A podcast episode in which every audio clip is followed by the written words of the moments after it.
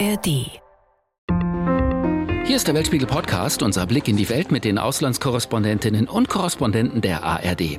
Wir reden über das, wofür die Nachrichten nicht immer Zeit haben. Jede Woche eine knappe halbe Stunde lang hier im Weltspiegel Podcast, diesmal mit Philipp Abresch. Heute fangen wir an mit einer kleinen Erdkundestunde und es geht wirklich an die Ränder unserer Weltkarte. Ganz hoch Richtung Nordpol, wo alles weiß ist auf der Karte und nach ganz unten rechts, da wo alles blau, grün, türkis ist, in den Südpazifik nämlich. Was die beiden Regionen miteinander zu tun haben, ja, da bin ich mal gespannt. Also, wir reden heute über die Cook Islands, ein Südseeparadies mit einer der schönsten Lagunen auf dieser Erde. Nur seitdem tief am Meeresboden rund um diese schöne Inselwelt sogenannte Manganknollen gefunden wurden, Bodenschätze, die das Land ausgesprochen reich machen könnten, stellt sich die Frage aller Fragen. Ausbeuten und Geld verdienen oder die Natur einfach in Frieden lassen. Da ist echt eine Gewissensfrage für die Menschen dort. Die Cook Islands, da kommt man nicht jeden Tag hin. Unsere Korrespondentin Sandra Razzo war dort für den Weltspiegel und wie sehr die Frage nach den Bodenschätzen die Menschen dort beschäftigt, davon erzählt sie uns heute im Weltspiegel-Podcast.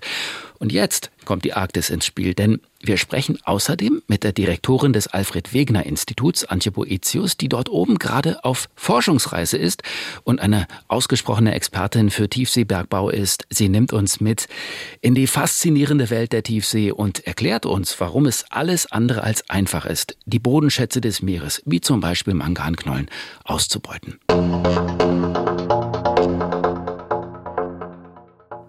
So, erstmal ins Blaue, auf die Cook Islands zu Sandra Razzo. Hi Sandra. Hallo. Cook Islands, gib uns mal einen Eindruck, wie kommt man da überhaupt hin? Also von Deutschland aus ist es ja mehr als einen Tag, aber selbst von unserem Standort, also hier im äh, Studio Südostasien in Singapur, dauert es noch ewig. Da fliegt man erst mal elf Stunden bis Neuseeland. Und dann noch mal weitere vier Stunden, um dann endlich da zu sein. Also eine richtig lange Anreise. Wenn man da einschwebt zur Landung, was sieht man da, wenn man aus dem Fenster guckt? Ja, erstmal sieht man ja stundenlang gar nichts, nur mehr und man fragt sich, kommt da noch mal irgendwann was? Aber dann irgendwann, wenn man auf Rarotonga landet, das ist die größte Insel, die Hauptinsel, da taucht dann plötzlich ein Atoll auf. Man sieht weißen Strand, türkisblaues Wasser und grüne Bergwipfel sowie Zuckerhüte, denn Rarotonga ist eine Vulkaninsel. Cook Islands, sie sind ein Traum aus Palmen, Sand und klarem Wasser. Der Inselstaat liegt mitten im Südpazifik, ist aber eng verbunden mit Neuseeland. Auf den insgesamt 15 Inseln wohnen etwa 17.000 Menschen. Sie leben überwiegend vom Tourismus. Die Hauptstadt der Cook Islands heißt Avarua. Sie liegt auf der Hauptinsel Rarotonga. Wie abhängig die Cook Islands von Touristen sind, hat die Corona-Pandemie gezeigt. Auch deshalb sind viele Insulaner offen für neue Einnahmequellen. Ja, Sandra, neue Einnahmequellen, das könnten die Manganknollen sein. Was sind das für Kugeln? Man nennt sie auch die Trüffel der Südsee, kartoffelgroß, schwarz. Und da gibt es jede Menge Metalle, die sich da drin verstecken. Also Mangan, Nickel, Kobalt, Kupfer, Magnesium. Also alles Metalle, die wir auch in Deutschland für unsere Energiewende ganz dringend brauchen. Und rund um die Cook Islands, da liegen sieben Milliarden dieser Meeresknollen auf dem Meeresgrund. Und man denkt ja vielleicht immer, ja, die Cook Islands sind so ein kleiner Inselstaat. Was kann da großartig sein? Die Landmasse ist auch sehr klein, aber die Meeresfläche, die das Land beansprucht, ist zwei Millionen Quadratkilometer groß und damit ungefähr sechsmal so groß wie Deutschland. Und wie wir jetzt wissen, gibt es da eben Milliarden dieser Meeresknollen, also ein unfassbar großer Schatz. Jetzt werden diese Vorkommen systematisch erforscht. Du warst ja an Bord eines solchen Forschungsschiffes. Was, wie hast du das dort erlebt und was haben die vor? Also die Cookinseln haben sich entschieden, das Ganze zu erforschen und haben Machbarkeitsstudien in Auftrag gegeben an drei Firmen. Äh, zwei von denen, die geben sich ganz geheimnisvoll, also mit denen kann man nicht sprechen, die antworten auch nicht auf. Telefonanrufe mit einer Firma, Moana Minerals, die sind da relativ offen. Da waren wir eben auch an, an Bord ihres Forschungsschiffes und die haben jetzt den Auftrag, in den nächsten Jahren, so bis zu fünf Jahren, eben so eine Studie zu erstellen, lohnt sich das wirtschaftlich, diese Manganknollen vom Boden zu holen? Wie kann man die überhaupt weiterverarbeiten? Denn es gibt ja noch überhaupt gar keine Technologie dafür, weil das eine ist es ja, die Knollen vom Meeresboden zu holen und dann der nächste Schritt ist ja dort diese Metalle aus diesen kleinen Knollen herauszubekommen und das ist gar nicht so einfach. Aber natürlich ist auch der Umweltaspekt wichtig. Also es soll eben entschieden werden. Erstens lohnt sich das wirtschaftlich und zweitens, was wären die Folgen für die Umwelt? Und diese Fragen sollen eben in den nächsten Jahren beantwortet werden. Du warst ja auf Drehreise für den Weltspiegel auf den Cook Islands und hast einen ganz tollen Film mitgebracht. Und so hört er sich an. Taina Rongo und sein Team bei einem Hacker. Ganz traditionell begrüßen sie die Jugendlichen, die von der Nachbarinsel Atyu herübergesegelt sind. Der Meeresbiologe und Sozialarbeiter will, dass sie ihr Erbe nicht vergessen, vor allem die Beziehung zum Meer. Und das ist gar nicht so leicht.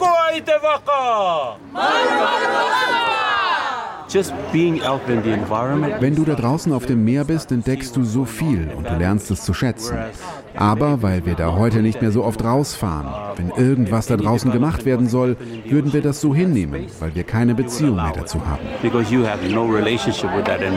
Für Taina Rongo, Symbol dieser gefährlichen Entwicklung, ist ein anderes Schiff, das nur ein paar hundert Meter weiter im Hafen liegt, die Anuanua Moana. Dort zeigt der Südafrikaner Hans Smith von der Firma Moana Minerals auf kleine, runde, schwarze Meeresknollen.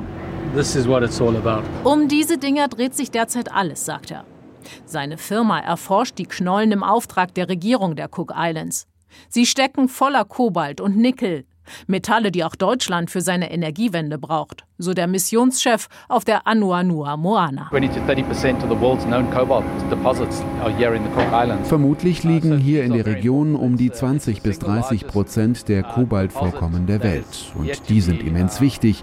Es ist das größte unangetastete Vorkommen und es könnte unsere Zukunftsprobleme lösen.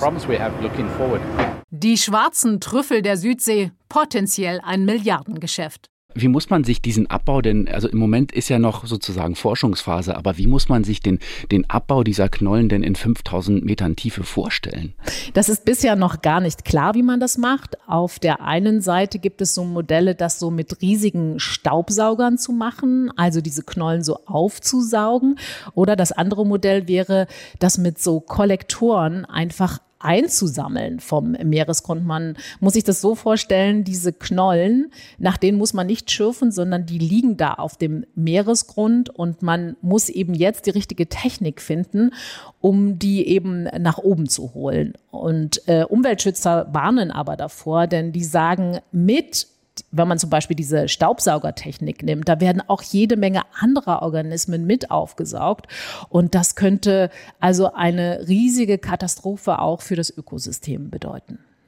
Wofür brauchen wir eigentlich diese Metalle, die da drin stecken? Welche Anwendung gäbe es da? Na, also die stecken in allen Dingen, die wir für ein modernes Leben brauchen, in Windanlagen, in Computern, im Handy, in Elektrobatterien. Also alles, was man sich vorstellen kann. Und das macht das Ganze besonders knifflig, weil man denkt ja erstmal, warum verdammt nochmal holt man diese Knollen eigentlich vom Meeresboden? Aber auf der anderen Seite brauchen wir es ausgerechnet, um unsere Energiewende einzuleiten, um grün grünere Technologien zu verwenden. Also das ist ein ganz schön großer Widerspruch. Die Menschen auf den Cook Islands, die leben überwiegend vom Tourismus. Es ist ja auch eine wunderschöne Gegend. Ich kann mir vorstellen, die Pläne, da Tiefseebergbau zu betreiben, dass da demnächst dicke Schiffe am Horizont kreuzen, das findet nicht jeder gut. Was halten die Menschen von diesen Plänen? Also es gibt da sehr gemischte Gefühle, das muss man ganz klar sagen. Aber ich habe das Gefühl, die Pandemie hat da noch mal sowas ausgelöst. Und zwar deswegen, weil mit der Pandemie plötzlich die Haupteinnahmequelle weg war. Der Tourismus nämlich, der für fast 70 Prozent der Wirtschaftseinnahmen dort sorgt. Und über Nacht kamen eben keine Touristen mehr. Und da haben auch die Cook Islander gemerkt, also wir können uns nicht nur auf diesen einen Wirtschaftszweig äh, konzentrieren, denn irgendwie ja, plötzlich haben wir keine Staatsreserven mehr. Also wir müssen andere Wege finden. Und auch deswegen ist das Thema Tiefseebergbau gerade so ein Thema. Und viele Menschen sagen, ja, lasst uns diesen Weg zumindest erforschen, denn möglicherweise brauchen wir ihn einfach, um überleben zu können. Auf der anderen Seite gibt es auch viele Menschen, die sagen, ja, wir wussten doch immer schon, dass es diese Knollen da gibt und wir haben sie ganz bewusst nicht angetastet, denn die Tiefsee ist quasi eines der wenigen Ökosysteme, wo der Mensch noch nicht Hand angelegt hat und sie zerstört hat. Und warum in aller Welt sollten wir das jetzt tun? Lasst uns lieber die Hände davon lassen. Lass uns da mal reinhören. Hans Smiths Schiff soll im Auftrag der Regierung der Cook Islands eine Machbarkeitsstudie erstellen. Wie lassen sich die Knollen aus bis zu 5000 Metern Tiefe einsammeln und was wären die Folgen für das ökologische Gleichgewicht? Hans Smith fordert Pragmatismus. Es gibt diese Metalle auch an Land, aber zu einem viel höheren Preis als auf dem Meeresgrund. Wir müssen das objektiv betrachten. Wir müssen die Daten und die Wissenschaft genau analysieren und uns für das kleinere Übel entscheiden. Die traumhafte Lagune von Aitutaki liegt ungefähr 160 Kilometer von dem möglichen Abbaugebiet entfernt. Die bunte Unterwasserwelt aber leidet jetzt schon unter dem Klimawandel, sagt Taina Rongo. An diesem Tag taucht er mit anderen Freiwilligen außerhalb der Lagune nach Dornenkronen-Seesternen, die sich gerade drastisch vermehren. Vermutlich durch Düngemittel vom Land. Die roten Tentakel zerstören die Korallenriffe. Und jetzt vielleicht noch Tiefseebergbau? Wir haben nicht das Recht, dem Ozean noch mehr zuzumuten, als wir das jetzt schon tun. Wir als Welt sollten das Meer schützen, ihm eine Überlebenschance geben, um mit dem fertig zu werden, was wir ihm ohnehin schon antun.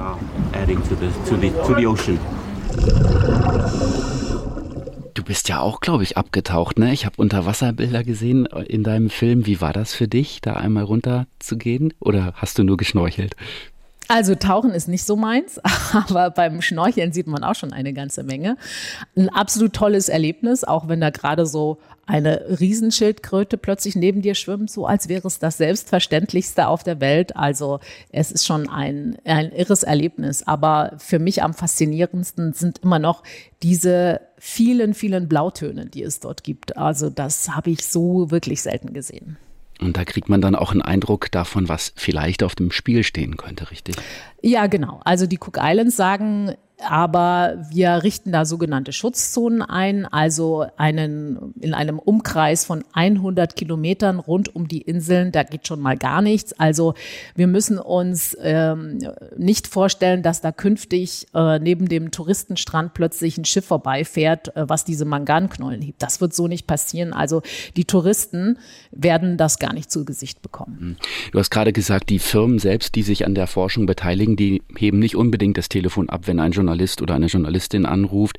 Den Prime Minister, den Premierminister der Cook Islands, den hast du allerdings getroffen. Der sieht eine gute Zukunft für sein Land, auch mit dem Tiefseebergbau, richtig? Ja, also er betont natürlich immer wieder, ja, wir sind ja noch in der äh, Forschung, wir haben diese Lizenzen vergeben, wir haben ja noch gar nichts entschieden, aber man merkt in jedem zweiten Satz, dass er das unbedingt will, dass er da ein riesiges Potenzial sieht und er sagt auch, also es geht uns darum, hier ein riesiges Zentrum aufzubauen für die Meeresforschung und für den Tiefseebergbau. Uh, uh, Wir könnten den Tiefseebergbau vielleicht in fünf Jahren starten. In zehn Jahren wird die Nachfrage nach diesen Metallen noch größer und wir im Pazifik uh, könnten führend sein in der nachhaltigen Ernte dieser wichtigen Metalle, um die Welt zu beliefern, aber unter Schutz unseres Ozeans. Also er sieht da ein riesiges Potenzial und sagt, ja, warum sollten das immer nur westliche Nationen machen, die im Übrigen für den Klimawandel zuständig sind, unter dem auch die Cook Islands jetzt ähm, leiden. Und deswegen sagt der Premierminister, vielleicht entsteht da ja eine Win-Win-Situation. Also wir liefern euch im Westen die Metalle, die ihr braucht und wir bekommen dafür jede Menge Staatseinnahmen, die wir auch brauchen, um uns eben gegen den Klimawandel zu schützen. Wir sprechen gleich weiter mit Sandra, aber wir wurden immer neugieriger, wie man sich den Abbau dieser Manganknollen in 5000 Meter Tiefe eigentlich konkret vorstellen muss und was das eigentlich bedeutet für die Meereswelt. Also Mail geschickt ans Alfred Wegener Institut in Bremen. Das ist die Adresse in Deutschland, wenn es um die Erforschung der Meere geht. Gab einen freundlichen Rückruf der Pressestelle. Sie können gerne mit der Direktorin des Alfred Wegener Instituts, Antje Boetius, sprechen. Sie hat viel zum Tiefseebergbau geforscht, nur sie ist gerade nicht im Büro, sie ist auf Forschungsreise und hat gerade an einer Eisscholle festgemacht mit dem deutschen Forschungsschiff Polarstern. Äh, kein Problem, sie ruft sie später einfach an. Tja, und hier ist sie, Antje Boetius, Direktorin des Alfred Wegener Instituts. Schön, dass Sie Zeit haben für uns. Hallo, schön, dass wir sprechen können. Ich dachte, mit unserer Korrespondentin Sandra Razzo auf den Cook Islands zu sprechen, das wäre schon ein Entfernungsrekord für den Weltspiegel, aber ich glaube, das lässt im wahrsten Sinne des Wortes kalt. Äh, Frau Boetius, wo sind Sie denn gerade? Ja, ich bin äh, tatsächlich im Kalten. Ich befinde mich gerade bei 83 Grad Nord und 130 Grad Ost, äh, mitten im zentralen arktischen Ozean, im sogenannten Amundsenbecken und wir erforschen hier gerade die Veränderung des Meereises und die Konsequenzen für Ozean und Tiefsee. Aber die Cookinseln lassen mich auf keinen Fall kalt, denn auch dort war ich vor einiger Zeit für andere Fragestellungen des nachhaltigen Umgangs und bin immer noch fasziniert von dieser unfassbar fantastischen Meereswelt und äh, der Freundlichkeit der Insulaner dort. Aber ich habe auch dort vor Ort diesen Konflikt auch zwischen Bevölkerung und Regierung äh, mitbekommen und habe auch das Büro gesehen, wo es äh, um den künftigen äh, Tiefseebergbau gehen soll. Das ist ein so besonderes äh, Gebiet und mit so besonderer Lebensvielfalt ausgestattet, dann weiß man, die stehen schon vor mächtigen Herausforderungen, wenn es um die Entscheidung ihrer Zukunft in Bezug auf Tiefseebergbau und ihre Korallenriffe geht. Sie haben sich ja selbst viel mit Tiefseebergbau beschäftigt als äh, Wissenschaftlerin.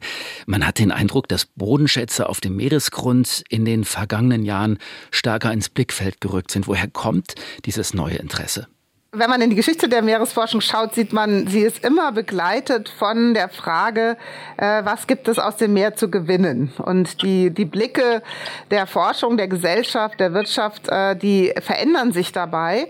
Jetzt ist es eben tatsächlich wieder so, dass ähm, aufgrund der Berechnung, wie viele Menschen wir sind, äh, wie es allen besser gehen soll, was dann Menschen so brauchen zum Leben, dass dadurch eben der, die Berechnungen entstehen, die, die Quellen für seltene Metalle, der Markt für seltene, wertvolle Metalle, der ist von wenigen Ländern dominiert und da gerade viele Länder ihre Abhängigkeiten in Lieferketten überdenken und sich wünschen, unabhängig von anderen Ländern, auch zum Beispiel China zu sein, da kommt eben diese Frage, wo können denn noch seltene Metalle herkommen? Und da lenkt sich der Blick wieder auf die Tiefsee. Aber grundsätzlich ist das Thema auch nie weggegangen. Seit der 70er Jahre läuft das und gibt es immer wechselndes Interessen von Firmen und Staaten, ähm, dann äh, ähm, seltene Metalle zu nutzen für verschiedene Materialien und Elemente.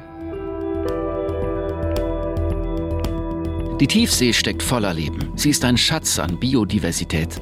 Aber die Ressourcen auf der Erde werden immer knapper. So entdecken immer mehr Regierungen, Wissenschaftler, Unternehmer noch einen anderen Schatz, der tief in den Weltmeeren verstaut ist. Die Bodenschätze der Tiefsee. Auch Deutschland hat sich vor knapp 20 Jahren ein Seegebiet im Südpazifik gesichert, um die Manganknollenvorkommen zu erforschen. Im Moment wird nur geforscht. Für den Abbau der wertvollen Materialien gibt es nach wie vor keine internationalen Regeln. Seit über zehn Jahren wird diskutiert. Einige Staaten, zum Beispiel Deutschland, sind dafür, keinen Tiefseebergbau zuzulassen, bis die Folgen für die Meereswelt, für Fische oder Organismen besser erforscht sind. Länder wie China oder auch Norwegen wollen dagegen gerne loslegen.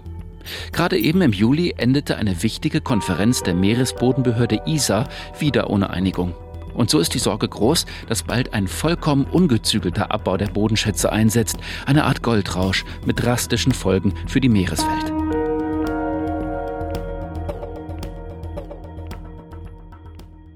Im Pazifik gibt es offenbar große Vorkommen dieser sogenannten Manganknollen. Auch Deutschland hat ja ein Forschungsgebiet gepachtet. Weiß man eigentlich, wie diese Knollen mal entstanden sind? Woher kommen die? Ja, das ist tatsächlich so, dass im Pazifik der größte Manganknollengürtel ist von über fünf Millionen Quadratkilometern, größer als die Europäische Union von der Fläche her. Ähm, die Manganknollen sind besonders, weil sie erstmal äh, sind, sehen sie so ein bisschen aus wie, wie ein schwarz geworden gewordener Blumenkohl. Und äh, wenn man sie anhebt, dann fühlen sie sich auch einigermaßen schwer an. Und man sieht sofort, ähm, dass sie vom Leben über und über besiedelt sind. Auf den Knollen und unter den Knollen gibt es viele Lebewesen, die sich darauf und darunter tummeln, Schutz, suchen, darauf äh, Eier legen. Das fällt auch auf, wenn man in der Tiefsee unterwegs ist. Und wie entstehen sie eigentlich? Also Manganknollen. Das Mangan ist eines der häufigsten ähm, Elemente in der Manganknolle. Und dann gibt es äh, auch einen Anteil von den selteneren und wertvolleren Stoffen wie Kobalt und anderes mehr. Die liegen zumeist unter einem Prozent dem Gesamtgewicht der Knolle. Die Knolle selbst entsteht aus Niederschlägen der Metalle und Mineralien, die im Porenwasser angereichert sind. Bakterien helfen da auch mit. Und so eine Knolle, die so groß ist wie ein Blumenkohl, die braucht äh, mindestens eine Million Jahre zum Wachsen. Welche Risiken ergeben sich aus dem Tiefseebergbau für die Meereswelt? Tiefseebergbau bedeutet wie an Land der Bergbau auch eine Zerstörung der Beschaffenheit des Bodens. Es müssten eben Geräte über den Boden fahren, würden ihn umflügen, würden die Oberfläche abreißen. Und was man eben sehen kann, ist gar nicht so anders wie an Land, wenn wir uns mit dem guten Boden beschäftigen, was wir äh, gute Krume nennen oder Humus ähm, und was wir in der Tiefsee auch finden, sind so die obersten fünf bis zehn, zwanzig Zentimeter Meeresboden, die besiedelt sind von einer Vielfalt von Bakterien und Kleinstlebewesen, die den Boden aufwerten mit ihren Produkten, Fetten, Vitaminen, Nährstoffen. Und dieser Schlamm oder die Knollen oder die Krusten laden dann wiederum andere Lebewesen ein, sich niederzulassen, ihre Larven dort abzusetzen oder Röhren zu bauen oder Stiele zu verankern in den Krusten. Und man könnte eben sagen, dass der Boden an Land wie im Meer eine bioaktive Schicht ist, eine Haut der Erde, die dann, die für die Produktivität sorgt, von der dann die Nahrungsnetze profitieren und letztendlich auch der Mensch. Dazu kommt noch ein größerer Prozess, der sehr wenig erforscht ist. Äh, der Tiefseeboden besteht ja hauptsächlich aus feinen Schlemmen und wenn man dort zugreift, das kann man auch in unseren Experimenten sehen, dann entstehen riesige Schlammwolken und die könnten sich viel breiter auswirken als die direkte Einwirkung auf den Meeresboden, könnten große Regionen der Meere ähm, dann auch mit vielleicht giftigen Schwermetallschlamm verseuchen und äh, letztendlich könnte so auch Gift in das Nahrungsnetz zurückkommen äh, und diese Bedrohung durch Schlammfahren, die ist erst ganz am Anfang äh, untersucht zu werden. Da fehlt uns noch viel Wissen. Gibt es schon Erfahrungswerte, wie sich der Abbau auf die Tier- und Pflanzenwelt auswirkt, auf Fische, auf Organismen und so weiter? Auf jeden Fall. Also es ist ja kein Geheimnis, dass dort, wo man Erdboden oder auch Meeresboden abträgt, dann einfach erstmal nichts mehr wachsen kann und es sehr lange dauert, bis dann so eine bioaktive Schicht wiedergewonnen wird. Der Erdboden, der braucht dann ein paar tausend Jahre, um sich nachzubilden, wenn er weggetragen ist von Wind oder Starkregen. Und in der Tiefsee geht es, äh, dauert es noch länger, weil er eben so ganz langsam entsteht überhaupt. Und äh, wir kennen mittlerweile eben, wir haben kleine Experimente auch im Pazifik, wo eine Fläche zum Beispiel von einem Quadratkilometer mal umgepflügt wurde und wir jetzt über Jahrzehnte nachschauen, kommt denn das Leben zurück? Und man sieht, dass selbst die Bakterien große Mühe haben, dann die abgetragene Schicht wieder zu ersetzen. Und äh, das bedeutet also, dass wo die Fläche verschwindet, dann natürlich auch das Gleichgewicht des Lebens gestört ist und dann auch es sehr lange dauert, bis sich sichtbar die Lebensgemeinschaften, die mal da waren, wieder überhaupt zurückkommen können und sich ansiedeln können. Da, wo Sie jetzt sind, in der Arktis, ich kann mir vorstellen, dass dort auch schon Regierungen und Unternehmen ein Auge auf die Bodenschätze geworfen haben. Würden Sie sagen, es braucht mehr internationale Regeln für diesen Tiefseebergbau? Das denke ich schon. Sie ist ja schon riesig. Wir vergessen oft, wie viel die Weltmeere mit unserem Leben zu tun haben. Ähm, da geht es um Absicherung von Ernährung, alle Produkte aus dem Meer, ähm, äh, nicht nur Fische, sondern so viel mehr tauchen bei uns in den äh, Lieferketten in der Nahrung auf. Aber dann gibt es eben auch die anderen Leistungen, für die wir gar nichts bezahlen. Der Ozean nimmt über 90 Prozent der menschengemachten Erwärmung auf, ein Viertel der Treibhausgase. Er enthält die größte Lebensvielfalt der Erde und der Raum der Meere äh, ist eben auch wichtig für die Zukunft regenerativer Energien und Stoffe, seines Wind, Wellen oder Sonne, die Gewinnung von Trinkwasser, Wasserstoff und vor allen Dingen ist dort drinnen eben dieses Leben, was wir noch gar nicht richtig erforscht haben, wo man schon sieht, dass es erste ähm, Beweise gibt. Da sind Geheimnisse um die Lebewesen, die so alt werden können oder so toll mit anderen Tieren zusammenarbeiten, die wahrscheinlich auch die Möglichkeit äh, äh, pharmazeutische Stoffe zu gewinnen, neue Tricks für die Medizin, Medizin zu entwickeln. Da sind wir ganz am Anfang. Deswegen ist das Bedenken groß, auch der Meeresforschung zuzugreifen und einen zerstörerischen Prozess zuzulassen, wenn man so wenig weiß. Antje Boetius, vielen Dank für diese interessanten Gedanken, für diese Antworten aus der Arktis. Fragen noch mal nach bei Sandra Razzo äh, auf den Cook Islands. Es gibt einen Run auf diese Manganknollen. Nicht nur die Cook Islands stehen vor der Frage, was tun mit dem Geschenk der Natur? Wie stehen denn eigentlich die Nachbarstaaten zu diesem Tiefseebergbau? Ja, da ist man doch sehr zerstritten, muss man sagen. Es gibt da ganz unterschiedliche Ansichten. Also äh, Fidschi und Samoa, die sagen ganz strikt, nein, das wollen wir auf gar keinen Fall. Äh, die Cook-Inseln sagen, wir forschen, aber eigentlich sind wir doch so schon optimistisch. Und der kleine Inselstaat Nauru sagt, ja, unbedingt. Die wollen eigentlich am liebsten schon in diesem Jahr anfangen mit dem Abbau dieser Meeresknollen. Also es gibt da ganz unterschiedliche Meinungen dazu. In Australien, in Neuseeland, hast du ja auch selbst oft äh, darüber berichtet, gibt es so etwas wie eine Wiederentdeckung der indigenen Kulturen, ne? die Harmonie mit, in Harmonie mit Ressourcen der Natur sein. Ähm, hast du so eine Sensibilität auch auf den Cook Islands gespürt? Ja, es gibt sie in Teilen, aber es gibt eben auch viele Menschen dort auf den Cook Islands, die sagen, ja, wir haben im Grunde genommen unsere Harmonie mit den Ressourcen so ein bisschen verloren. Wir sind inzwischen viel zu westlich geworden. Wir haben einen viel zu westlichen Lebensstil und haben das, was uns immer ausmachte. Also diese Beziehung zum Meer, der Fischfang, diese Gelassenheit, das haben wir so ein bisschen verloren, weil wir auch mit dem Reichtum und dem Wohlstand des Westens liebäugeln. Also da spürt man auch, eine große Angst, also auch bei dem Thema äh, Tiefseebergbau, nämlich dass man sagt, ja, das sind wir nicht. Das ist eigentlich nicht unsere Identität, also da den, den Dollar hinterher zu jagen. Also diese Sorge habe ich auf jeden Fall ganz deutlich gespürt. Komm, wir hören uns noch mal ein paar Stimmen von den Cook Islands an. Gleich um die Ecke vom Büro des Premierministers findet an diesem Abend eine Kunstausstellung statt. Zwischen Inselleben und Blumenkopfschmuck diskutieren die Besucher auch über den Tiefseebergbau und die Folgen. Die Cook-Insulanerinnen Taigen Gari und Mata Tairi sind da völlig gespalten. Es könnte eine Chance sein. Es hängt davon ab, was es den Cook-Inseln bringt und wie es kontrolliert wird. Wird es von der Regierung kontrolliert oder von der Privatwirtschaft? Und wie kommt es unseren Menschen zugute? Honestly, uh, my personal uh, opinion on that is Ganz ehrlich, meine persönliche Meinung, lasst den Ozean in Ruhe. Es gibt Leben da unten. Und wir reden seit Jahren über diese Meeresknollen. Und jetzt erforschen sie die und lasst den Ozean einfach in Ruhe, so wie er ist. Just leave the ocean alone, as it is. Was glaubst du denn, wie das ausgeht? Wird das, kann man da eine Prognose wagen? Äh, ja, es ist ein bisschen in der Glaskugel lesen, aber mein Gefühl war, oh, die wollen das so unbedingt. Ähm, die werden wahrscheinlich einen Weg finden, es zu machen. Also man, es könnte durchaus sein, dass man dann im ganz kleinen Rahmen anfängt und sich dann langsam steigert. Aber ich hatte schon das Gefühl, die ersten Anzeichen sind da, dass man sagt, na ja, wir können das im Griff behalten und wenn wir das nur richtig angehen, dann können wir diesen Weg auch gehen. Und es gibt auch viele Leute, die sagen, ja, ihr müsst euch auch entscheiden, was ihr wollt an Land gibt es ja viele von diesen Bodenschätzen äh, gar nicht mehr so viel. Und wir werden irgendwann diese Bodenschätze brauchen. Also wenn ihr Elektroautos haben wollt, dann braucht ihr das.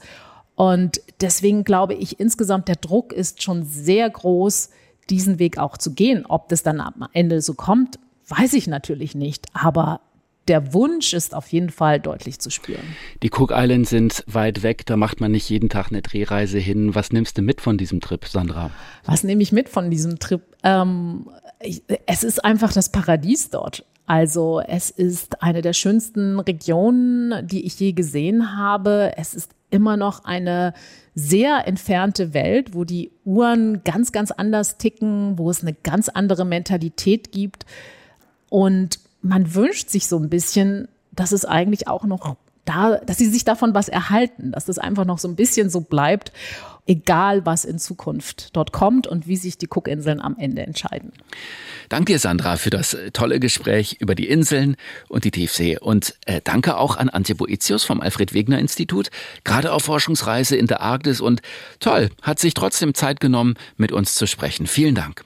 Ja, wenn ihr nun die tollen Bilder zu Sandras Erzählungen von den Cook Islands vermisst, gibt's alles in der ARD Mediathek.